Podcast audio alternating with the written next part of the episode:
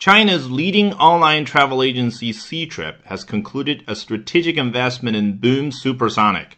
The Chinese company would not disclose the amount and range of its investment, except to say that Boom has so far raised $85 million, including seed investment, venture capital, and investments from strategic partners.